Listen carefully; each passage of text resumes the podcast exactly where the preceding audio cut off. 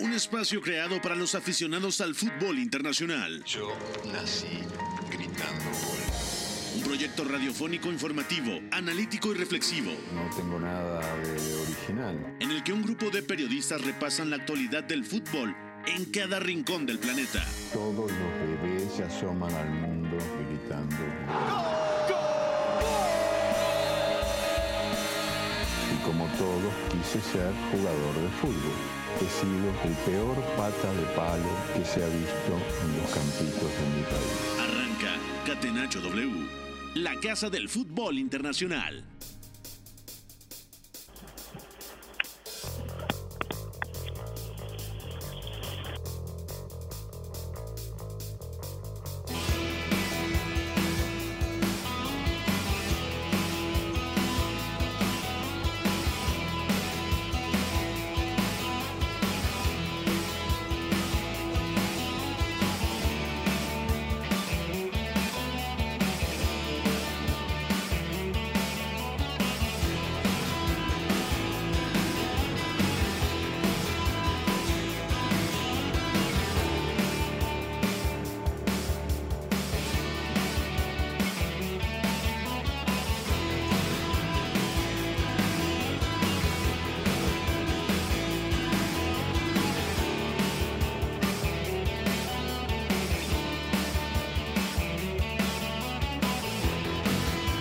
Cuatro de la tarde con cinco minutos. Bienvenidos a Catenacho W a través de W Deportes, la frecuencia del fútbol internacional.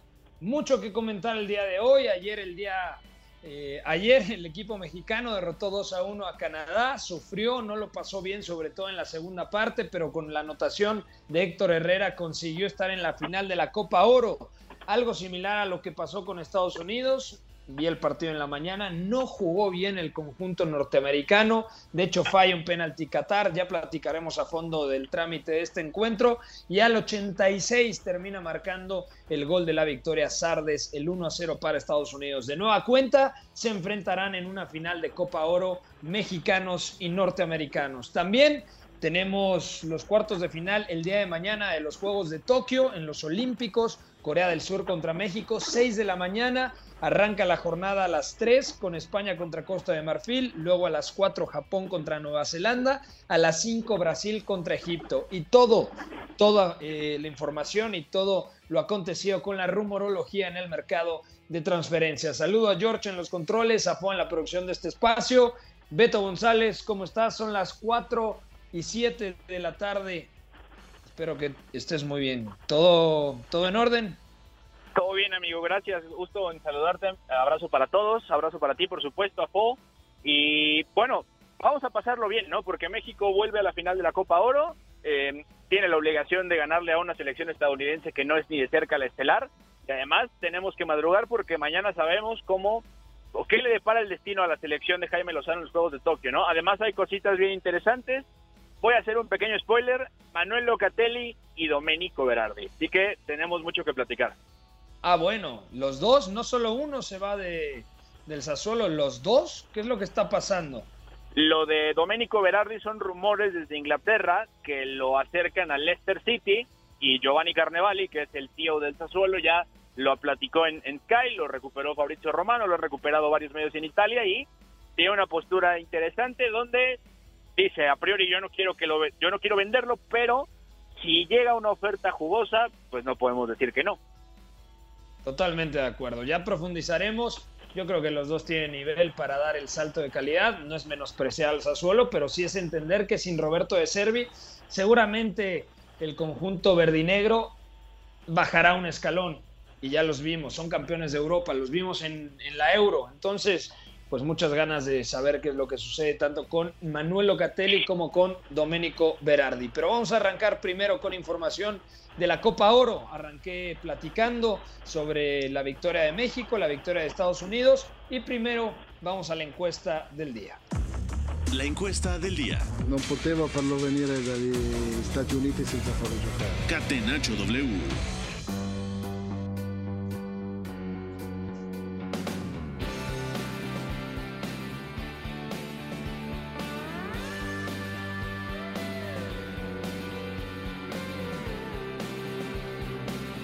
Bueno, la encuesta del día dice así.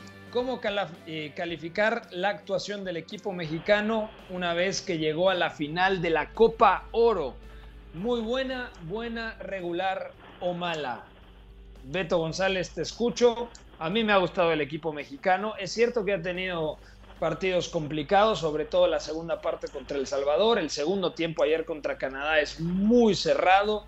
De hecho, termina anotando eh, el primer gol vía penalti, luego tiene la posibilidad de marcar el segundo, Carlos Salcedo, no sé por qué lo cobró Carlos Salcedo, sinceramente, termina fallando y al final ya eh, a nada de que concluyese el encuentro, termina marcando Héctor Herrera una buena anotación a pase de Rodolfo Pizarro. Pero Beto González, en términos generales, ¿qué le puedes decir a la audiencia de Catenacho W? ¿Te ha gustado? ¿No te ha gustado? ¿Qué valor le das al equipo mexicano en esta Copa Oro? Mira, ciñéndome a las categorías de la encuesta, yo voy a decir que es buena porque más allá de las complicaciones, el equipo de Gerardo Martino ha podido resolver distintos problemas en distintos trámites de partido, ¿no? Y digo distintos porque al final el rival ha venido ofreciendo distintas cosas y entonces ahí México puede más o menos empezar a variar registros y al final la calidad que tiene la selección está siendo suficiente para darle vuelta, ¿no? Eh, el primer tiempo de ayer es, malo. La verdad es que Canadá compite y compite bien a partir de ese 3-4-3 que saca John Hertman.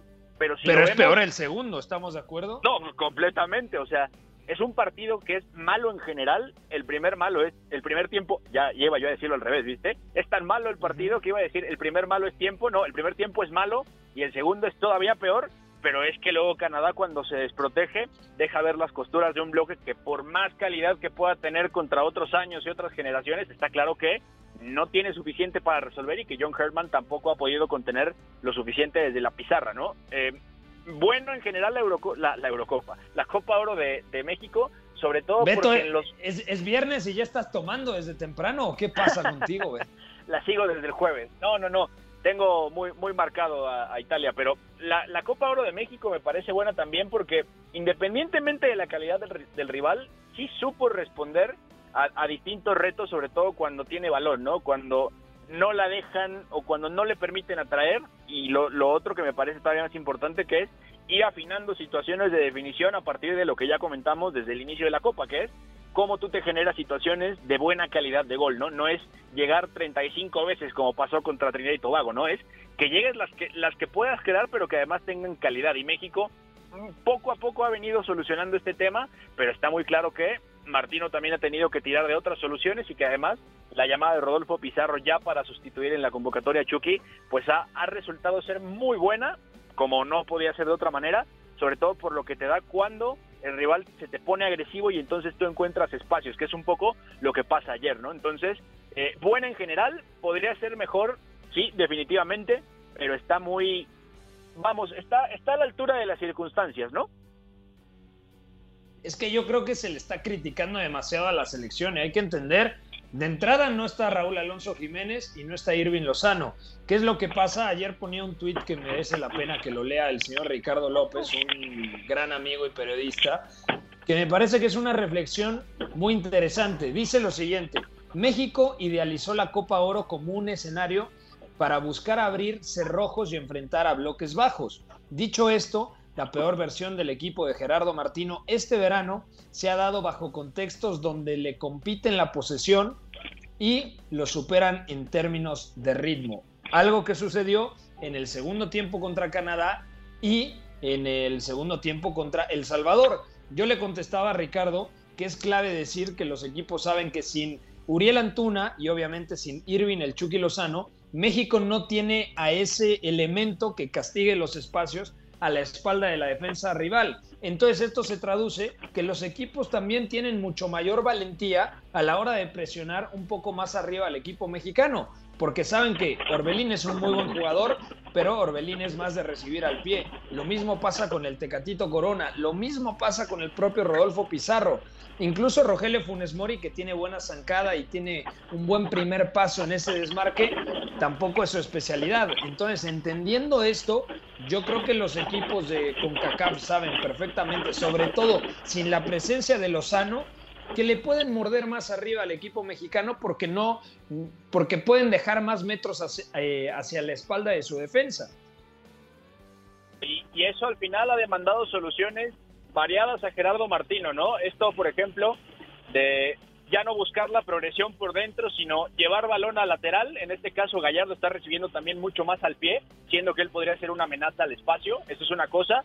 Lo que te da Luis Rodríguez cuando parte de afuera, acaba pisando zona interior y Tecatito cae a la banda, que eso también es importante. O sea, variar las rutas de pase, empezar a variar trayectorias de desmarque que no son largas, como lo que podrías tener con Uriel Antuna y con, con Irving Lozano. Y al final se nota, ¿no? Es un equipo mexicano que tuvo que adaptar las rutas con balón para un equipo o para rivales que ya se sienten mucho más cómodos cuando pueden ir más arriba porque saben que no, o sea, que más allá de que tengas un central que es capaz de cambiarte el juego como lo hizo o lo intentó ayer Héctor Moreno, como lo es Araujo, como lo es el propio Salcedo, no tienen a quién activar en profundidad, ¿no? No es esta lógica que se veía con Juan Carlos Osorio de yo te cambio el, el, juego, pero el extremo va a picar a la espalda del lateral, ¿no? Es, en todo caso, el extremo va a tener un duelo físico por ahí y, me parece que eso cambia las cosas de una manera muy importante, ¿no? Entonces, yo estoy de acuerdo con Rich, estoy de acuerdo con lo que estás diciendo y, sí me parece importante que México haya encontrado estas rutas para variar y para poder competir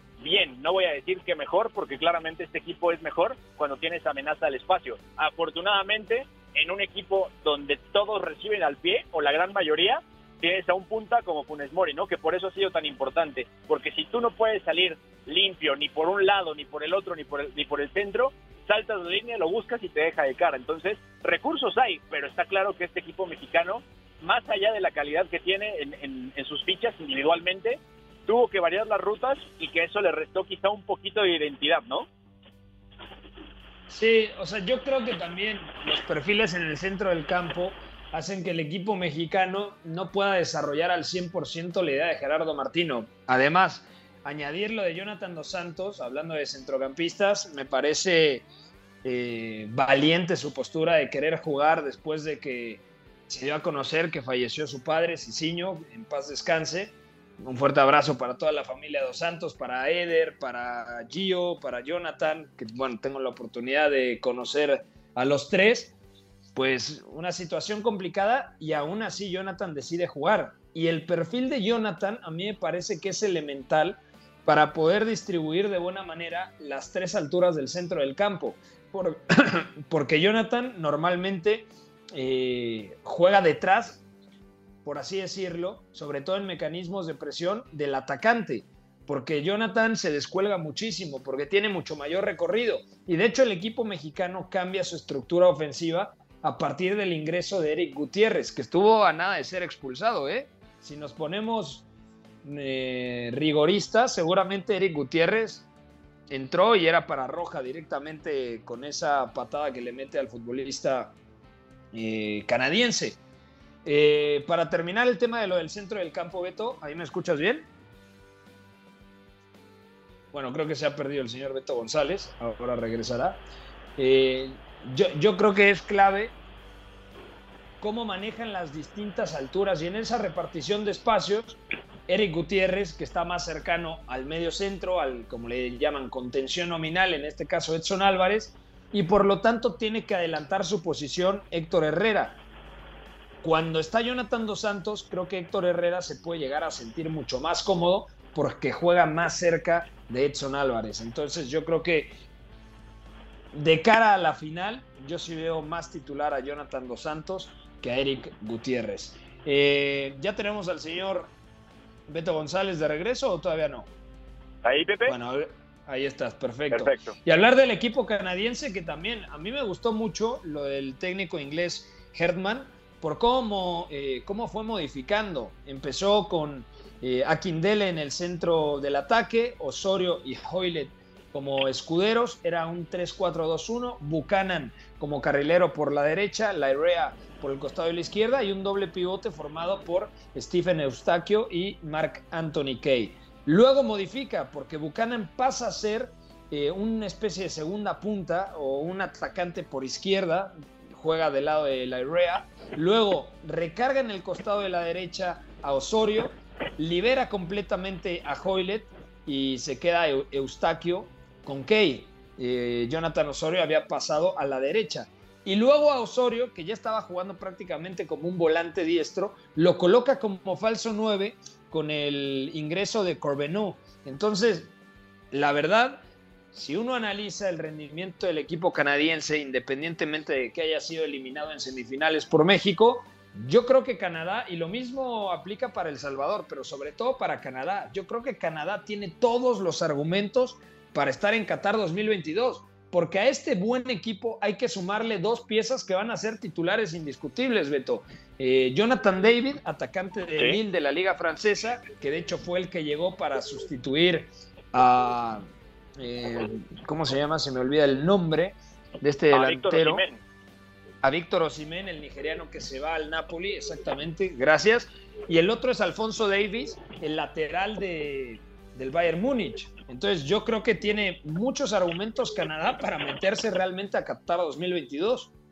Yo estoy de acuerdo y me parece que el trabajo de John Herdman desde que llegó, porque además él tuvo que ver con el fútbol femenil, que no se nos olvide también el tránsito que tiene, eh, es muy interesante porque sí es un entrenador que tiene la capacidad de variar no solamente estructuras, sino además alterar comportamientos en un partido y eso en, en fútbol de selecciones es súper, súper valioso, ¿no? Lo vimos, por ejemplo, con Roberto Mancini, con Casper Hullman, lo vimos también un poco con Luis Enrique de alguna manera, con Gareth Southgate, bueno, criticado no, pero al final lo de Herdman y además en un lugar como con CACAF vale mucho, ¿no? Y además lo que te da tener jugadores que tienen esa capacidad física, pero sobre todo te lo acompañan con lectura de partido, ¿no? Lo de Junior Hoylett cuando ataca el espacio, pero también cuando juega libre es muy bueno, ¿no? Y además hemos visto variaciones de Canadá en línea de cuatro, en la línea de tres con doble pivote eh, y tres atacantes, eh, línea de tres con dos mediapuntas y atacante, o el 3-5-2, que ayer también se vio con Hoylet libre, ¿no? O sea, John Herdman tiene una baraja táctica muy interesante que le da un nivel importante a Canadá y, estaría bueno que luego,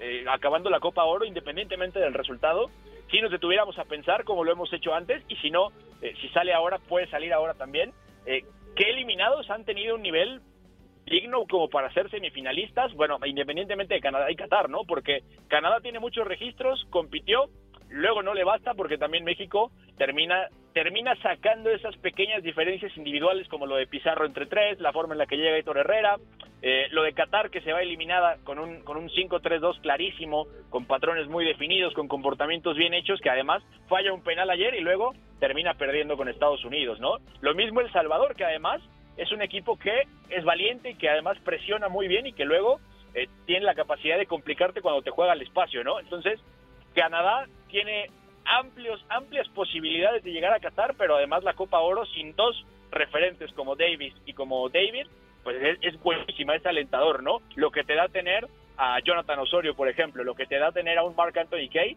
que viene rindiendo bastante bien, y a un Eustaquio que se recuperó de esa rotura del ligamento cruzado, ¿no? De acuerdo. A ver, una encuesta rápida, eh, una pregunta, una trivia. ¿Sabes cuántas copas del mundo ha disputado en su historia Canadá? Cero. Una. Una. Y fue en México 86. En aquella ocasión Canadá no sumó un solo punto porque cayó contra Francia 1 a 0, contra Hungría 2 a 0 y el otro fue contra Unión Soviética 2 a 0. No es que me lo sepa de memoria, sino que lo vi en la mañana porque dije, bueno, Canadá tiene argumentos para estar en Qatar 2022 y no recordaba a qué Copa del Mundo había asistido, porque sí sabía que tenía eh, una participación. Bueno, esa participación fue en México 86. No sumó puntos, pero ahora yo creo que realmente este equipo canadiense por nombres, por el trabajo que hay detrás, lo que ha hecho el inglés Herman, por cómo ha competido contra la selección mexicana. Muchos dicen, sí, no estaba el Chucky, no estaba Raúl Jiménez. Bueno, quizá los dos mejores futbolistas de Canadá tampoco estaban, ¿no? Hay que decirlo como es. Entonces, a partir de esto, yo creo que Canadá, junto con Estados Unidos, junto con México y seguramente Costa Rica, son los cuatro candidatos a estar en las primeras cuatro plazas, ¿no? Tres que van directas y la otra que juega el repechaje contra Oceanía, es decir, contra Nueva Zelanda. Sí, de acuerdo. Y, esto también llama la atención porque México entonces, una vez que pasen los Juegos de Tokio, una vez que más o menos se vaya perfilando lo que va a ser la lista para Qatar, va a tener una baraja más amplia y eso sí me parece que es un factor que vamos a mirar con emoción, que lo vamos a ver eh, vamos a decir que va a ser muy rico tácticamente porque una vez que se junten estas dos selecciones, tanto la de los Juegos como la de Copa Oro, de verdad que las posibilidades crecen mucho, ¿no? O sea, evidentemente lo que es Uriel Antuna, ¿no? Lo que será Alexis Vega como, como extremo de selección mayor, que me parece que ya el salto va a ser inminente, ¿no? Lo que es, por ejemplo, cuando esté bien, cuando esté recuperado, aunque no se sepa mucho de, de la lesión como tal, de Irving Lozano, o sea, México tiene la posibilidad de jugar a distintas cosas en distintos momentos y me parece que lo que ha venido dándole Gerardo Martino, ya pensando en la eliminatoria y lo que puede ser Qatar 2022 de llegar, que seguramente se llegará y se llegará eh, marcado, va a ser bien interesante, ¿no? Eso y considerando el momento en el que quizá, solo quizá regrese Raúl Jiménez, ¿no? También se te abre la baraja, ¿no? Henry, Raúl, eh, Funes Mori, o sea, Alan Pulido incluso, me parece que vamos a verlo bien, bien interesante y ahí sí que vamos a ver también con qué vara medimos a esta Canadá, a un Estados Unidos que no va a tener esta misma lista, por supuesto, entre otros, ¿no? ¿Y por qué le tiran tanto a Rodolfo Pizarro? Antes de ir a la pausa te lo pregunto, tenía ganas de comentarlo, porque ayer es cierto que Rodolfo Pizarro quizá no ha terminado eh, de dar ese estirón que muchos esperábamos, que tuvo muy buenos partidos en Pachuca, en Chivas, en Rayados, que su primera temporada en Miami no es mala, ni mucho menos. O sea, yo creo que Rodolfo Pizarro quizá nunca termine de ser lo que algún día pensamos que podía llegar a ser, pero a mí me parece un jugador válido para la selección, que no tiene su lugar asegurado para Qatar 2022, porque a este equipo hay que tomar en consideración Vega, Antuna, Laines y alguno más que se pueda sumar, quizás si el Piojo Alvarado está en un gran nivel, pero Rodolfo Pizarro, hay que recordar que fue clave en la Copa Oro pasada, en la de 2019, y terminó siendo un elemento diferencial para que México eh, consiguiera ganar esa Copa Oro. Yo te voy a decir con total seguridad que Rodolfo Pizarro es un futbolista incomprendido porque es demasiado bueno. Nos ha pasado con, digo, no lo voy a poner al nivel de Carlos Vela, pero Rodolfo Pizarro me parece extraordinariamente bueno pero a los buenos normalmente no los entendemos, no nos gusta entenderlos y me parece que es mucho más sencillo criticar por lo que entra fácil por los ojos, ¿no? Yo estoy, te lo digo abiertamente, cansado de escuchar en una y otra transmisión tópicos como juega lento, no juega fácil, retiene mucho, es que tendría que moverse más rápido. La esencia de Rodolfo Pizarro, una vez que fue avanzando en Chivas, una vez que Almeida también fue dándole acomodo y estructura también al equipo a partir de él, es esta. Rodolfo Pizarro es un jugador que juega de espaldas, un jugador que retiene, un jugador que crea oxígeno donde no lo tienes en una posesión. Y hay que entenderlo como tal. Retener la pelota no siempre es malo, depende, hay que saber hacerlo, ¿no? Y Rodolfo Pizarro me parece que sabe hacerlo perfectamente. Entonces, hay que entenderlo, hay que intentar entenderlo, porque luego por eso los vemos en otros equipos y en otras ligas donde quizá quede la sensación de ya no va a ser lo que alguna vez prometió, ¿no? Pero hay que disfrutarlo y hay que intentar entenderlo. Sí, yo creo que es un muy buen jugador, pero un jugador específico, que quizá no le dé para jugar en la élite europea como alguna vez pensábamos, bueno, es una realidad, pero que tiene calidad y que puede aportar, bueno, ayer lo demostró y muchos dicen, no, es que la asistencia no puedes juzgar por eso, no, hay que analizar globalmente lo bien que se movió, cómo estaba interactuando, y me parece que tiene alma de media punta, pero en este 4-3-3 termina partiendo de banda, algo similar a Orbelín, pero Orbelín es muchas veces acelerar y Rodolfo Pizarro es darle calma, contener, atraer al rival en un lado para luego liberar en el otro. Entonces son dos jugadores completamente distintos a pesar de que puedan compartir una zona similar del campo. Vamos a ir a una pausa al regresar, platicamos rápidamente de la victoria de Estados Unidos contra Qatar, también la previa de mañana de los Juegos de Tokio, México contra Corea del Sur 6 de la mañana tiempo del centro de México y toda la rumorología del mercado de transferencias. Volvemos triunfo debe ser también la consecuencia de una superioridad moral, no solamente futbolística. Si en el triunfo no están implícitos los recursos, si los recursos nos dan igual, estaríamos dándole a la sociedad un mensaje terrible. Somos la resistencia. Catenacho W. La casa del fútbol internacional.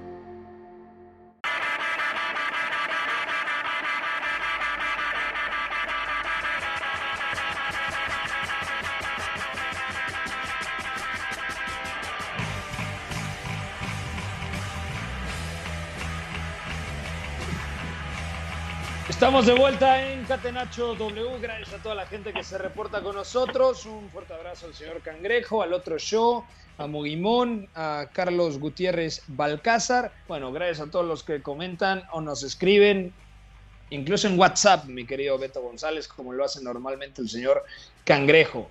Eh, antes de cambiar de selección, de, de ir a los Juegos de Tokio, nada más un comentario sobre lo que sucedió ayer entre Qatar y Estados Unidos. Qatar pudo eh, irse al frente en el marcador. Hassan Al-Eidos falló el penalti. Eh, otro gran encuentro por parte de Afif, Akram Afif, este chico de 24 años que es dirigido en el Al-Sad por Xavi Hernández. A mí me encantó, me parece de los mejores futbolistas de esta Copa Oro y además en 2019 ya había sido el mejor futbolista de la Copa Asiática, no solamente el mejor catarí, sino el mejor futbolista de la Copa Asiática por encima de las figuras de Corea del Sur o de Japón. Deja buen sabor de boca Qatar, más allá de que termina perdiendo con la anotación de eh, Sardes al minuto 86. Tampoco es que haya sido muy superior Qatar, pero sí creo que si analizamos globalmente lo que fue el trámite del partido, mereció más el conjunto asiático. Sí, totalmente de acuerdo. Qatar ayer me parece que fue la demostración de todo lo que un proyecto deportivo sólido te permite hacer y además lo que el roce competitivo le está dando, porque no es o, era poco común hasta hace unos años otra vez que las selecciones fueran invitadas así y que hicieran un buen papel y Qatar asumiendo con seriedad lo que va a ser su Copa del Mundo, lo que fue la Academia Spire para lo que se pensó y lo que está sacando hoy a nivel de producción de talento y sobre todo de, calidad de entrenamiento es valiosísimo y puso ayer a Estados Unidos, si quieres, la ve en aprietos todo el partido y me parece que pues, Qatar tranquilamente pudo haber sido finalista, ¿no? No pasaba nada si se iba eliminada, pero me parece que se va eliminada con con un gran nivel y me parece que además siendo posiblemente la segunda mejor selección de todo el torneo, ¿no? Ideas muy claras de parte de, Félix Sánchez repitiendo el 5-3-2, lo que decías de Agrama Fis, que cuando juega libre y, y, sobre todo ayer otra vez se nota mucho esto de jugar a tres carriles a lo ancho con libertad creativa para asociarse, es, es muy pero muy bueno, ¿no? Y me parece que Estados Unidos, de nueva cuenta, incluyendo la calidad individual que le falta, eh, se queda sin soluciones en algún momento donde Qatar le muestra las costuras, sobre todo a espaldas del centro del campo. Entonces, sí me parece que lo de Qatar ha sido muy valioso, lo de Estados Unidos es hasta cierto punto comprensible, dados los nombres, dados también los, los que hoy forman las cabezas de esta selección, pero a Greg Berhalter le sirve perfectamente para saber cierto tipo de escenarios que va a enfrentar en la eliminatoria Qatar y saber qué nombres ya no puede dejar atrás de esta lista que trajo a la Copa Oro, ¿no? Entonces, muy valioso lo de Qatar.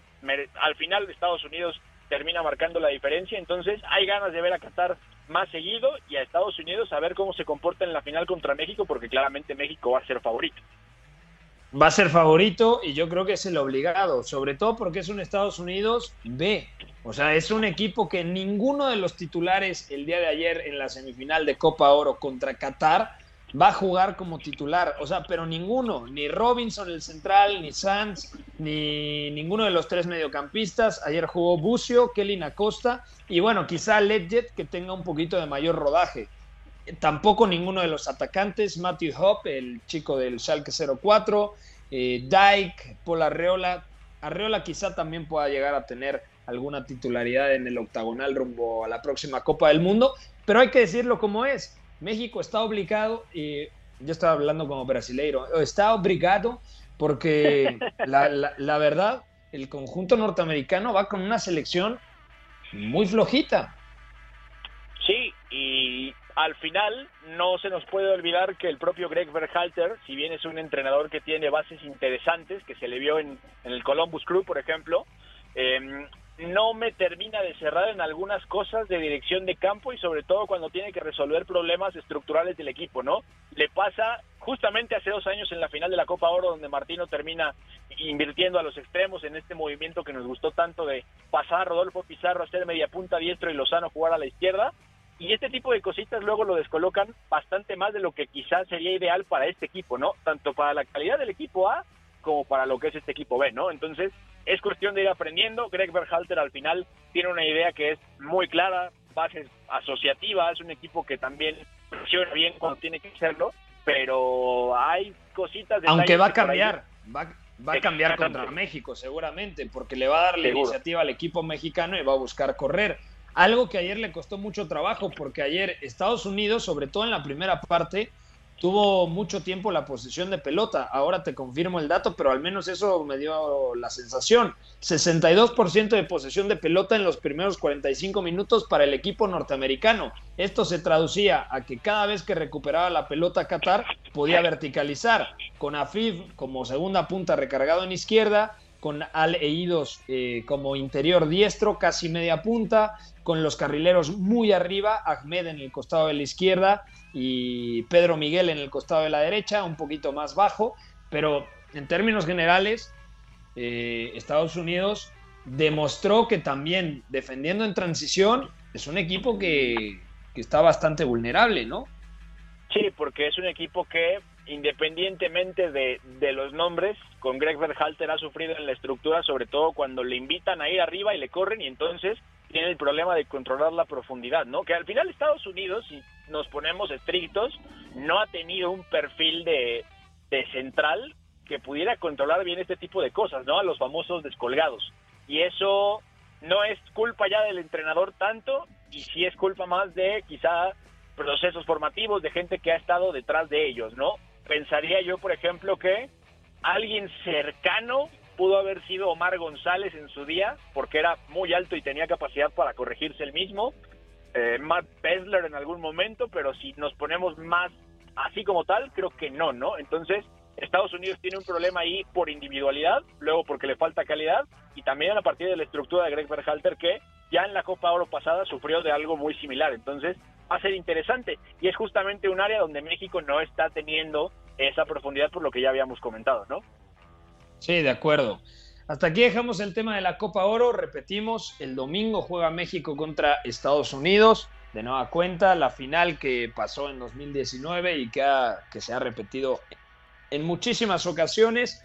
Partido que podrán disfrutar a través de W Radio y W Deportes. Aquí lo dejamos. Ahora vamos a los Juegos de Tokio. Fútbol lo más fácil que hay. Messi se perfila. Lo de azul y blanco. Se la pasa a lo de azul y blanco. Busca el quiebro. Y la mete en el arco. Rompe a su marcador de cara derecha, le pega a Messi. De la persona que arquero que no comió con nosotros ni tomó este nada. ¿Tienes problemas? Llama Leo. Gol, gol, gol, gol. Catenacho W. La casa del fútbol internacional. Más fácil posible. Los partidos definidos. Japón contra Nueva Zelanda. Dijimos que para nosotros avanza Japón. ¿Estás de acuerdo, Beto? Sí, totalmente. Nueva Zelanda, el equipo más flojo de los cuartos de final. De hecho, es una sorpresa que esté ahí el conjunto neozelandés. Luego, Brasil contra Egipto, más allá de que Egipto compitió bien contra Argentina y contra España en la fase de grupos. Creo que lo lógico es que avance Brasil, bastante favorito. ¿Estamos de acuerdo, Beto? De hecho, ya habíamos dado los porcentajes y por ahí hablábamos de un 70-30, ¿no? De acuerdo. Y España contra Costa de Marfil. Es cierto que a España le falta pólvora en ataque, pero si salen en un buen día, sobre todo los centrocampistas, Miquel Merino, Dani Olmo, Pedri, Subimendi y compañía, yo creo que no debería de tener tanto problema el equipo de Luis de la Fuente. Entonces, estamos de acuerdo que los favoritos a priori son Brasil, Japón, España y luego en el partido de México, yo te soy muy honesto, lo veo 50-50. No tengo claro que México vaya a eliminar a Corea del Sur. Lo veo muy cerrado. No me sorprendería tampoco que Corea del Sur nos eliminara, Beto. No, estoy totalmente de acuerdo y además la baja de Charlie es, es capital, altera estructuralmente el equipo, altera también cosas que va a intentar Jaime, Lozano a nivel de comportamientos justamente por lo primero, ¿no? No siempre es que una condicione la otra, pero cuando un jugador es así de importante, la verdad es que pesa mucho y lo de Charlie va a ser importante porque al menos a México le permitía tener un, conductor en el pase corto, ¿no? Le permitía tener a alguien que dirigiera u organizara ataques y bajara tiempos o lo subiera también, ¿no? Permitiéndole a Luis Romo vaciar ese centro del campo y entonces que él pudiera subir esa altura y en algún momento también cargar, ¿no? Que a Jaime Lozano le ha gustado mucho y ha entendido que este equipo necesita llegar y no estar, como la selección mayor, ¿no? Y en la medida en la que eso pasa, entonces, interiores cargan el área, hay rematadores de segunda línea, en fin, etcétera, ¿no? Entonces, va a ser interesante y me parece que es muy peligroso y yo, yo sí coincidiría en que es el, el partido más cerrado de, esta, de, estos, de estos cuartos de final, sobre todo porque Corea del Sur tiene más o menos una idea similar a la de la selección mayor y además es esta cuestión de cómo utiliza las bandas con esos extremos que van por dentro y los doble lateral, que también son capaces de atacar por fuera bien, y además con dos puntas que luego sí te permiten hacer muchas más cosas y por ahí sí complicar a centrales que cuando los han buscado atrás, a veces están bien y a veces, como lo que le pasa a Johan, en un margen de desconcentración, en un margen donde el equipo se destensa, sufren, ¿no? Entonces va a ser muy interesante y yo en particular quisiera ver de la selección de Jaime Lozano qué soluciones hay en el primer momento tras pérdida y también en el segundo, porque México no está siendo un equipo que tenga todo suficientemente bien resuelto como para decir la contrapresión va a ser buena todo el tiempo, ¿no? O sea, México ha dependido de ciertas vigilancias individuales, de una agresividad que es muy buena y que ha tenido precisión, pero la verdad es que prende de eso, o sea, México no ha encontrado en general un buen sistema en el que pueda decir las líneas se compactan de esta manera, el equipo va a bascular tanto sobre este lado, no lo tiene como tal calibrado el equipo de Jaime Lozano y eso puede pesar ante una Corea del Sur que cuando te acelera por fuera definitivamente sí te ponen aprietos, ¿no? Y además habrá que ver eh, qué, pasa con, el, con los laterales, ¿no? Porque, ok, ya vuelve Johan, pero Jesús Angulo ha venido jugando muy bien y luego también hay que decidir qué va a pasar, ¿no? Si Jorge Sánchez y Vladimir Loroña, porque me parece que México puede sufrir también espaldas de ellos. ¿Qué alineación me gustaría? Eso no quiere decir que sea la que va a pasar o sea la que veamos, pero yo creo que cambiar el 4-3-3 por un 4-2-3-1, bloque medio, mm, sonaría rentable para que no tengan espacios a explotar a campo abierto los surcoreanos.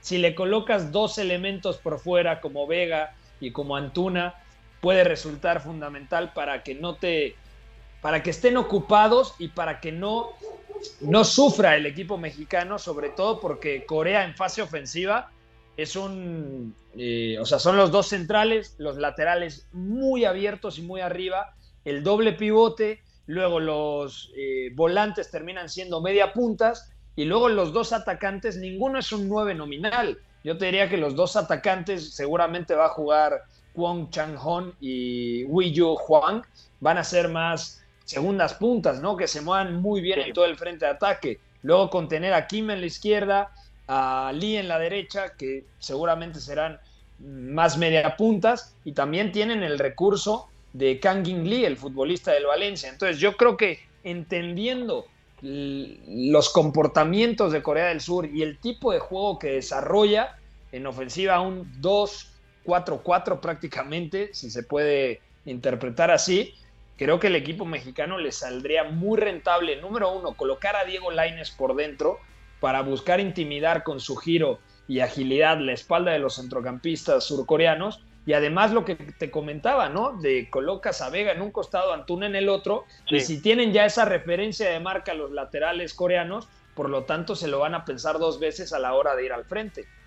Sí, claro, y además va a ser muy interesante ver cómo México resuelve también este tema de las vigilancias individuales, porque con dos puntas que se mueven tan libres, siempre existe el riesgo de qué tanto te van a cazar la espalda del centrocampista del interior y además cómo va a saltar el central, ¿no? Que eso va a ser interesante. Esa es una cosa. La otra que, que me parece que también va a ser interesante de ver es eh, en ese sentido de cómo se organiza Corea del Sur para atacar y cómo va a hacerlo una vez que recupere balón porque México no, no tiene tanto control, lo que comentábamos ahora de qué pasa cuando pierde la pelota, me parece que el control sobre esa pérdida se le, se le reduce bastante más cuando lo hace arriba, ¿no? Francia es un equipo tan condicionado por de, muchas maneras en lo, en lo individual y a partir de la pizarra de Silván Ripoll para mal, que se vio muy bien México, pero el problema es, no todos los equipos tienen el problema que tiene Francia, el desorden, y luego cada vez han venido aumentando la calidad, a excepción de Sudáfrica, ¿no? Entonces, sí que me, me deja esa sensación de duda porque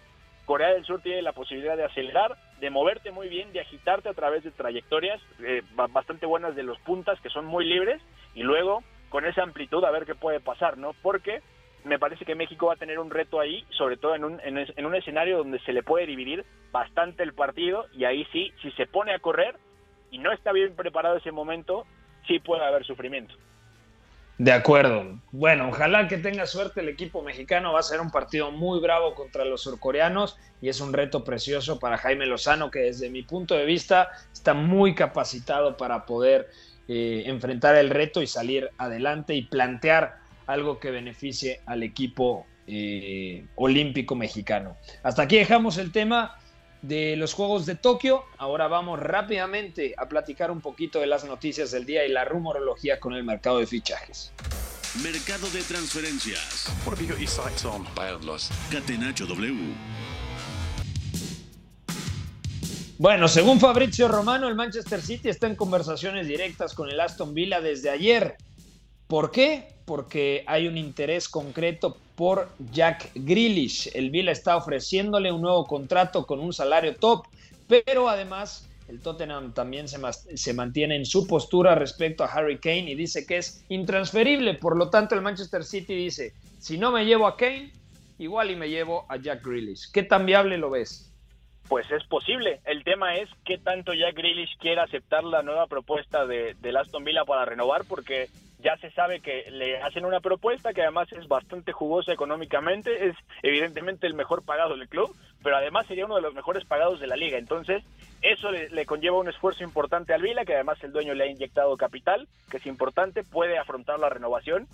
Está en Jack Grealish y está en que el Manchester City presione lo suficiente y encuentre la cantidad, ¿no? Se habló de, en su momento, de 100 millones de euros, es asequible. Si solo necesita Jack Grealish y va a gastar eso, me parece que es francamente posible, ¿no? Entonces, además se ha hablado mucho, lo han, lo han desglosado varios medios como The Athletic, por ejemplo, que, que Pep Guardiola lo ve en una zona tipo interior con, con alma de media punta, ¿no? Este, este rol de ese interior que pisa tercera altura, para ponerlo en, en palabras más sencillas, diríamos que lo ve de alguna manera llenando con otras características lo que dejó David Silva, ¿no? Porque Phil Foden hoy está claro que no es eso y porque el Manchester City, más allá de Bernardo Silva, no tiene un perfil como ese aún. Entonces, Jack Grealish a los 25, 26 años y sobre todo con lo que hoy es y siendo ese enganche en su día en el Aston Villa también, partiendo de la banda izquierda, te abre un abanico muy interesante y es un fichaje para 6, 7 años, ¿no? Y la plantilla está más o menos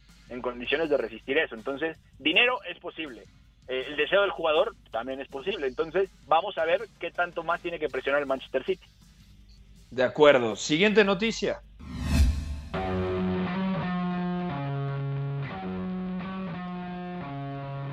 Bueno, y el propio Fabrizio Romano dice que estamos en un momento clave entre el Chelsea y el Sevilla por el fichaje de Jules Koundé. Hasta ayer habíamos comentado que son 35 millones de euros más Kurt Souma como moneda de cambio. ¿Cómo va esta situación, Beto? Pues ya no son 35.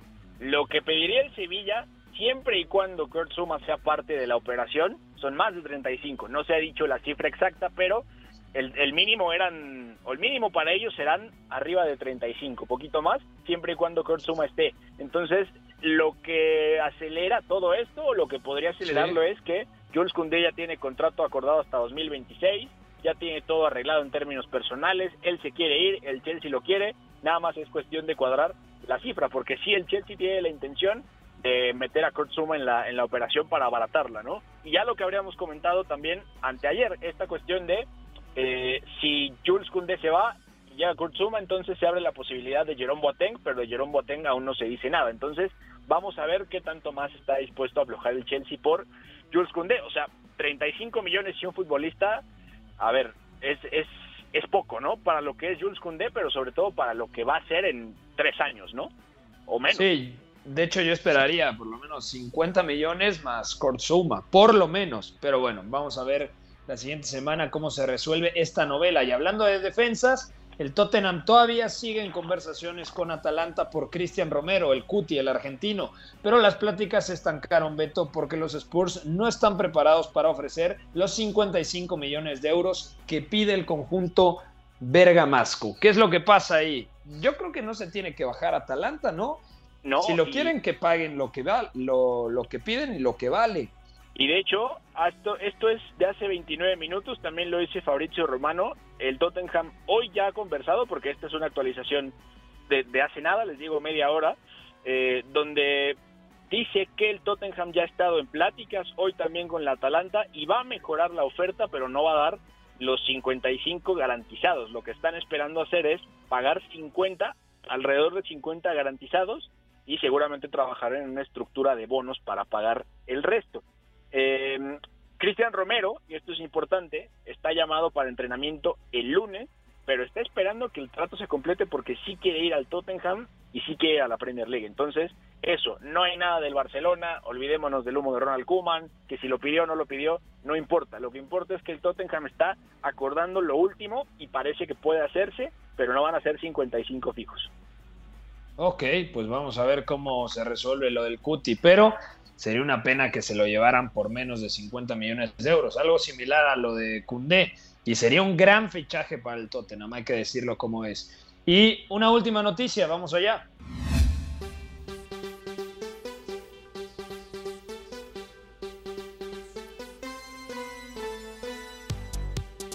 ¿Y qué pasa, Beto González, con el Sassuolo? Porque Giovanni Cavernali, el CEO del equipo verdinegro, discutió en Sky el mercado de verano del Sassuolo. ¿Qué es lo que dijo sobre Manuel Locatelli? Que el día de hoy tienen un contacto directo con la Juventus. Él quiere ir a la Juventus, hablando de Locatelli. Estaremos felices de venderlo, pero necesitan pagar la cantidad correcta. El Arsenal hizo una oferta, pero eh, por ahora hay otro club inglés también en carrera. ¿Y qué es lo que comentó sobre Domenico Berardi y los rumores que lo ponen en el Leicester City? Dice que quieren mantener a Berardi, que es su mejor futbolista. Si quieren eh, si lo quieren, si recibimos una oferta importante, lo discutiremos y tomaremos una decisión junto con el propio jugador, pero no venderemos a nuestras estrellas a finales de agosto importante, porque además lo de Giovanni Carnevali tiene eh, relevancia en un sentido, que es el Sassuolo no va a vender a un futbolista después del 8 de agosto, lo dijo en la misma entrevista Giovanni Carnevali, dice que una vez llegada esa fecha, que es cuando van a empezar las ligas, no sale nadie, entonces tiene que apurar el paso la Juventus, tiene que ofrecer 40 millones de euros, que era lo que se había acordado, no es una negociación como tal, es el Sassuolo pide 40 y la Juve tiene que pagarlos, eh, el Arsenal sí ofreció 40, pero Manuel Locatelli no quiere ir ahí. Y no se sabe qué otro club inglés está ahí. Pero si nos ponemos vivos y vamos a hace 6, 8 meses, creo que ya sabemos de quién estamos hablando, ¿no? Del Manchester ¿De quién? Posible. Ah, ¿en serio? ¿El United está ahí? No, el City. ¿El City? ¿Por Berardi? No, no, no, por, por Locatelli, por Berardi. Ah, claro por Berardi me hace sentido que sea en Leicester City, porque además es un equipo que tiene un músculo financiero que le permite hacer este tipo de fichajes. Ahora, Domenico Berardi salir del Sassuolo, mm, no sé yo qué tanto, porque me parece que más allá de su Eurocopa, sí es un futbolista que no va a terminar siendo lo que se esperó de él, por ejemplo, en, el Europeo Sub-21 de hace, de hace cuatro años, y me parece que ya es momento de pensar que quizá eh, Domenico Berardi no esté tanto para equipos tan, tan grandes, ¿no? O, para una liga tan, tan grande dependiendo de qué contextos, porque sí, ya se ha visto en selección que es un jugador que necesita de cosas específicas que no todo el mundo puede darle, ¿no? De acuerdo, pues vamos a ver cómo se resuelve la novela del Sassuolo. Beto González, ya nos vamos, es viernes, ten un gran fin de semana, ojalá México levante la Copa Oro, partido que podrán disfrutar a través de la cadena W y ojalá en los Juegos de Tokio, México avance a las semifinales y como dice el señor Guillermo Ochoa, ojalá pueda oler metal, oler medalla, el equipo dirigido por Jaime Lozano. Ya nos vamos, Beto. Fuerte abrazo, gracias a Fue la producción, a George en los controles y a todos los que nos sintonizaron. Pasen un tremendo fin de semana. Bye bye hay una relación entre la práctica del cuerpo que se expresa en las manos y el cerebro, pero el fútbol ha suprimido esto, de modo que se trata fascinantemente de un ejercicio que nos devuelve en el tiempo a lo que fuimos en el origen, pero también una vez que nos aficionamos a este juego, nos regresa a la infancia, al niño que fuimos. Gracias por sintonizar Catenacho W entonces el fútbol es en ese sentido una maquinaria para regresar en el tiempo en un doble sentido. Por W Deportes, la frecuencia del fútbol internacional.